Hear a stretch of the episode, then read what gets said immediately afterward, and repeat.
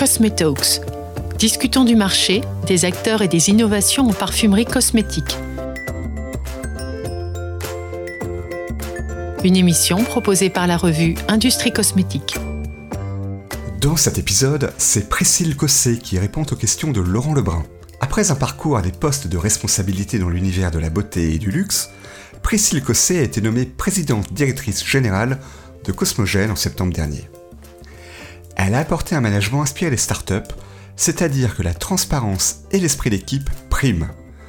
Avec elle également, un réel engagement environnemental et sociétal partagé avec ses collaborateurs.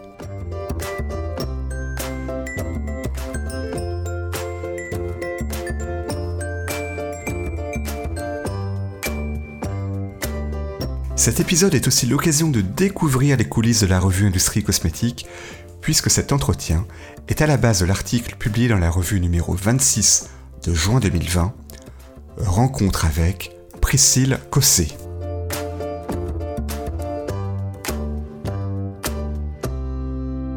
Cosmogène, c'est une société qui a été créée il y a bientôt 40 ans par euh, quelqu'un qui s'appelle Gérard Gieux, qui a été le, le, le, fondateur et qui est resté aux commandes de la société pendant euh, pratiquement 35 ans, euh, et qui avait ce talent d'être à la fois un, un, génie commercial et un génie ingénieur. Euh, donc c'est quelqu'un qui a qui a créé beaucoup de brevets et qui a donné cette impulsion euh, de d'innovation chez Cosmogène et il est euh, donc à l'origine de, de, deux brevets qui font encore euh, une partie de notre succès aujourd'hui. Il y en a un qui s'appelle le Squeeze et l'autre le Tense, qui sont euh, et qui restent aujourd'hui encore nos best-sellers. donc voilà, Cosmogène s'est développé et a créé son succès grâce à l'innovation.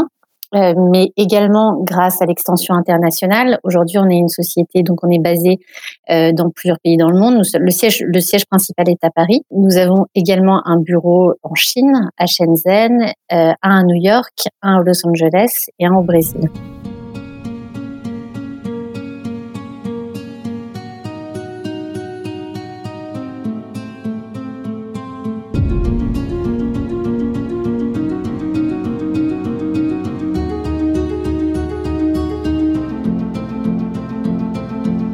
Le cœur de Cosmogène, c'est véritablement l'innovation. Donc, on a un service qui est assez euh, fort, qui s'appelle ID, Innovation and Development, qui est basé en France, à Paris, dans lequel on a regroupé euh, les services marketing et les services de bureau d'innovation pour euh, développer des innovations de demain. Et ce service, nous avons l'équivalent en Chine, qui est un bureau de développement et qui sert à développer nos innovations, cette fois avec l'outil industriel. Notre positionnement, il est extrêmement clair sur le marché. On est les experts de l'application des produits cosmétiques. Ça a été notre positionnement dès le départ et c'est un positionnement que nous réaffirmons euh, et que nous solidifions. Alors certes, c'est une niche de marché aujourd'hui, mais on est disons pratiquement les seuls sur cette niche et on a acquis durant les 40 dernières années en effet une notoriété euh, sur ce segment de marché. En revanche, l'application aujourd'hui, nous on a trois grands métiers d'application et nous avons trois grands piliers. Le premier, c'est en effet les applicateurs qui sont mis sur un packaging. Par exemple, notre Tense, qui est un de nos best-sellers, c'est un applicateur en métal euh, qui est fixé sur un tube, qui permet de faire des contours des yeux, des contours des lèvres. Donc le premier métier, c'est en effet le packaging. Le deuxième métier, ce sont les pinceaux et les accessoires qui nous servent également à appliquer des formules cosmétiques. Et enfin, notre troisième pilier, c'est le dispensing. Donc on est euh, assez euh, spécialisé dans les pompes haut de gamme euh, pour le skincare et les flacons airless.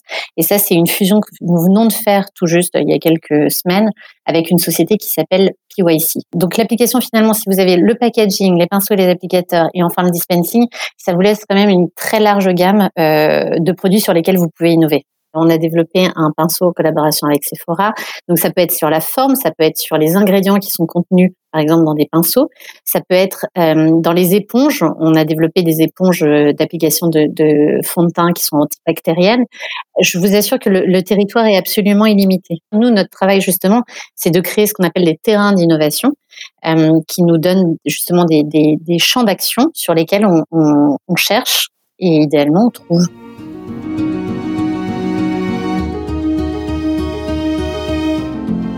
Alors nous, notre business model d'origine, c'est véritablement ce qu'on appelle un modèle push. C'est pour ça qu'on a un bureau qui s'appelle ID, qui est, assez important. C'est que on part toujours du consommateur final. Parce que, qu'est-ce que quelles vont être les prochaines tendances et quels sont les besoins aujourd'hui du marché chez les consommateurs finaux? La deuxième manière de faire de l'innovation, c'est de partir de la feuille blanche et vraiment d'avoir défini des terrains d'innovation. On ne part pas du besoin consommateur, on part véritablement de l'ingénierie que nous avons en interne et de l'expertise de l'ingénierie que nous avons en interne, et ce qui nous permet de, de, de créer des concepts puis des produits qu'on va confronter au marché. Euh, la troisième possibilité d'innover, c'est en effet, alors c'est pas des industriels qui viennent nous voir, c'est plutôt les marques qui connaissent justement notre expertise euh, dans l'application et dans l'innovation de l'application et qui ont un projet qui viennent nous voir et nous disent voilà, on souhaiterait co-créer avec vous un nouveau produit.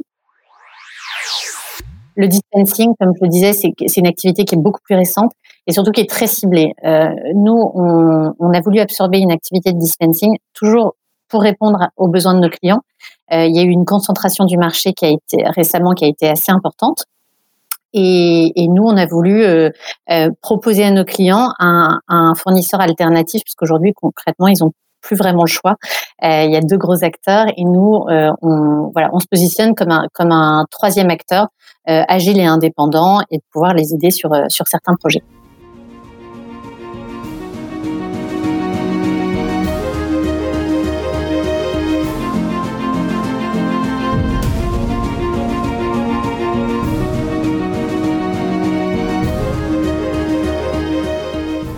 Notre business model est, également un, élément différenciant parce que, comme je vous le disais, euh, nous, on est ce qu'on appelle fabless, c'est-à-dire qu'on n'a pas d'outil de production qui nous appartient. Et ça, c'est un véritable choix pour euh, pouvoir avoir une grande agilité. Et on l'a bien vu là en temps de crise, le fait de ne pas avoir d'outils de production euh, était un avantage concurrentiel certain. Et ça nous permet d'avoir justement une offre auprès de nos clients. On peut être multimatériaux, on peut être multi-technologie et on peut être multicontinent.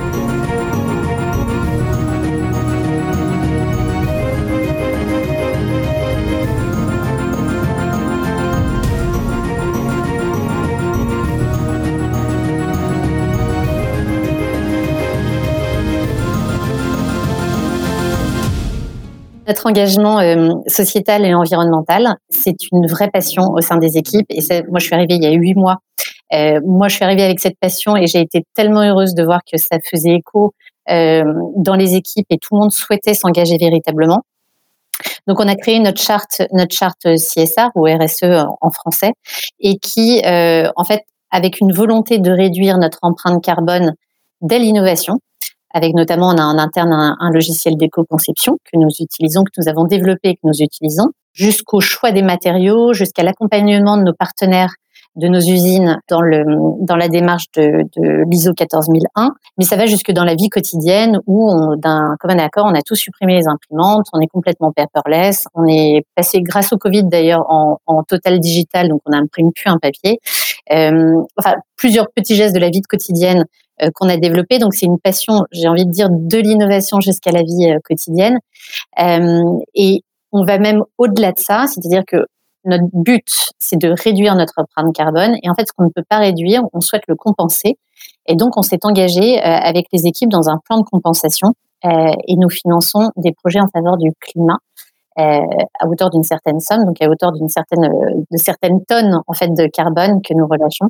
Et donc, c'est une démarche et de réduction et de compensation. Tout ce qui est éco-conception, c'était déjà lancé, ça a été un énorme travail de fait, en effet, par les équipes euh, avant que j'arrive. Mais le fait de mettre en musique une charte et de mobiliser les équipes autour d'une charte commune et d'un plan de compensation, oui, c'est vrai que ça, c'est pour le coup, c'était c'est un peu plus récent. Et justement, en parlant des équipes, moi, j'ai envie de dire que c'est aussi une grande singularité, je pense, de, de Cosmogen.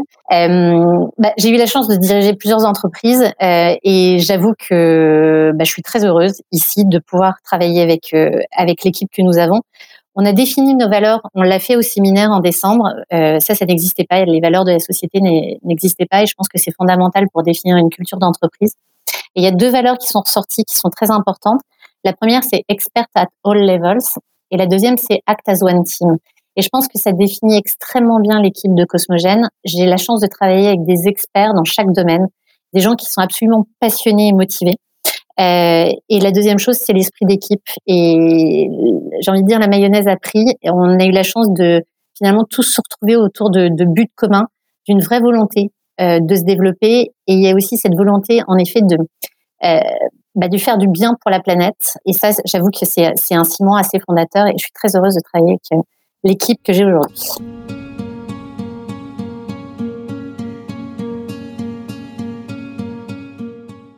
L'organisation de l'entreprise autour des valeurs portées par la politique RSE a-t-elle été mise à mal pendant le Covid et la réorganisation obligatoire qu'il a suscité Priscille Cosset explique comment Cosmogène s'était préparé à cette période.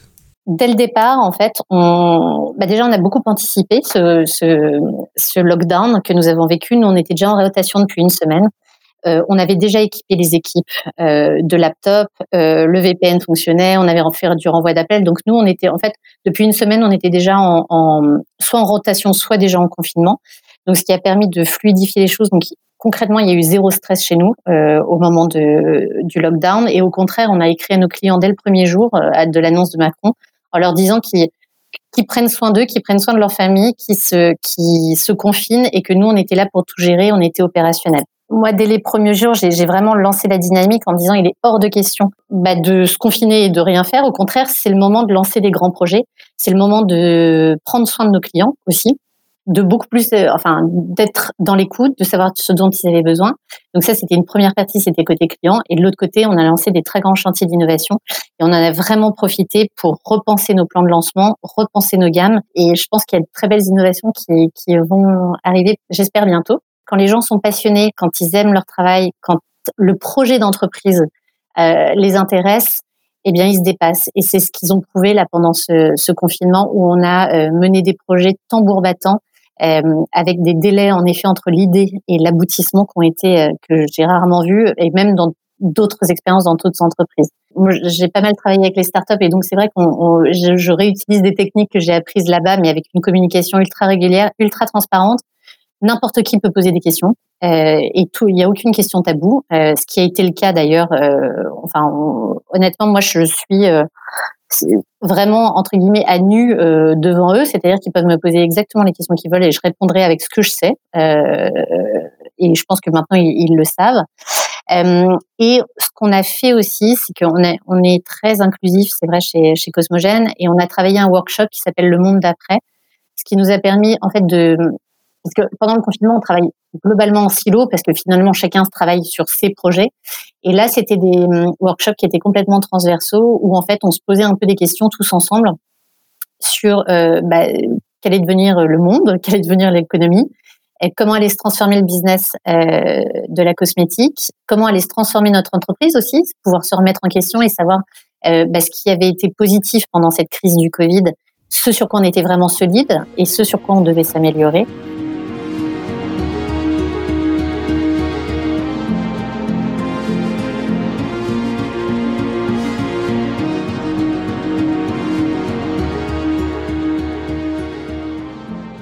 Les orientations, elles, sont assez claires. On a trois axes en fait euh, de développement. La première, c'est la rénovation de gammes existantes. La deuxième, c'est l'extension euh, de, de franchises.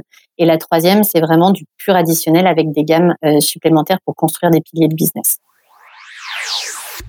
On travaille sur les packaging qui sont détachables déjà pour qu'on puisse les recycler indépendamment les uns des autres. Donc ça, on l'a sorti au Luxpack l'année dernière. La détachabilité de nos deux euh, franchises stars. la recyclabilité, c'est une évidence. On, travaille bien évidemment sur la rechargeabilité puisque nous, c'était l'étape 2. Après la séparabilité, il y avait la rechargeabilité. Et là, on va pousser le curseur en effet encore un peu plus loin. Donc moi, j'ai envie de dire que nos projets d'avenir, c'est de, de, continuer à penser différemment, essayer en permanence de pouvoir se re-questionner, euh, de repenser différemment la croissance aussi. Il y a, des grands débats aujourd'hui, savoir dans combien de temps on pourra retrouver une croissance pérenne. Donc finalement, ça va être quoi un objectif si le monde entier est, à l'arrêt euh, Et ça veut dire quoi la croissance? Comment on fait tenir les, les entreprises? Comment on fait tenir les équipes? Euh, donc ça, c'est moi je trouve que c'est des sujets qui sont extrêmement intéressants de vision un peu plus long terme. Sinon, bien entendu, nous, nos orientations restent extrêmement claires. Nos deux piliers de croissance restent la CSA, enfin la RSE et l'innovation. Donc ça, je pense que vous l'avez compris. Et surtout, toujours, toujours, toujours nous rapprocher de nos clients On a défini aussi la mission de Cosmogène pendant notre séminaire et notre mission c'est euh, at Cosmogène we aim to contribute to our client success. Et c'est vraiment nous notre objectif de tous les jours, c'est d'être proche de nos clients, de les écouter, d'anticiper, de pouvoir les conseiller, de pouvoir co-créer avec eux. Et ça c'est une vraie, euh, je pense que c'est une des vraies passions qu'on a en interne aussi, c'est de euh, c'est non seulement d'être au service de nos clients, mais d'être là en tant que conseil euh, de nos clients. Donc ça, évidemment, c'est quelque chose qu'on qu'on continue d'appuyer. Et, euh, et enfin, euh, souder les équipes, puis aussi attirer des talents. Alors évidemment, l'époque n'est pas au recrutement euh, sans limite, hein, on est bien d'accord, mais je pense qu'on on se privera jamais d'un beau talent.